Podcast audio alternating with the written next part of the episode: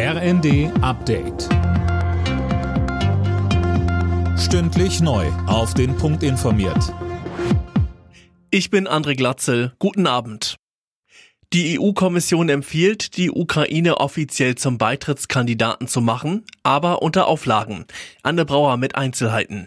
Kommissionschefin von der Leyen sagt ganz klar, ja, die Ukraine verdient den Kandidatenstatus. Das Land sei bereit, für den europäischen Traum zu sterben. Aber Kiew muss noch weitere Reformen umsetzen. Ganz ähnlich wie die Empfehlung für die Ukraine sieht Brüssels Einschätzung zum Nachbarland Moldau aus. Bei Georgien ist die Kommission dagegen etwas zurückhaltender. Nächste Woche beraten die EU-Staats- und Regierungschefs über das Thema. Kreml-Chef Putin wirft dem Westen vor, sich wie eine Kolonialmacht zu geben. Und er behauptet, die westlichen Sanktionen verfehlen ihre Wirkung und treffen vor allem die, die sie verhängen.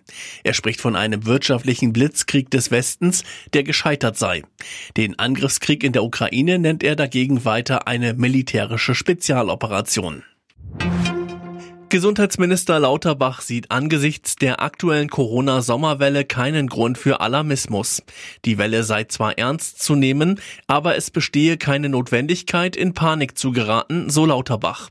RKI-Vize Lars Schade stellt weiter steigende Fallzahlen in Aussicht. Zum einen sind immer mehr verpflichtende Maßnahmen aufgehoben worden, zum Beispiel das Maskentragen in Innenräumen. Dazu kommen zwei neue Omikron-Varianten oder Sublinien BA4 und BA5 und mit zunehmendem Abstand zur letzten Impfung sinkt auch der Schutz vor einer erneuten Infektion, auch wenn der Schutz vor schwerer Erkrankung erhalten bleibt. Der Spielplan für die neue Saison der Fußball-Bundesliga ist raus und gleich zum Auftakt gibt es ein Kracher-Duell. Meister Bayern muss Anfang August bei Europa League-Sieger Frankfurt ran. Ebenfalls am ersten Spieltag gibt's das Hauptstadt-Derby zwischen Union und Hertha. Alle Nachrichten auf rnd.de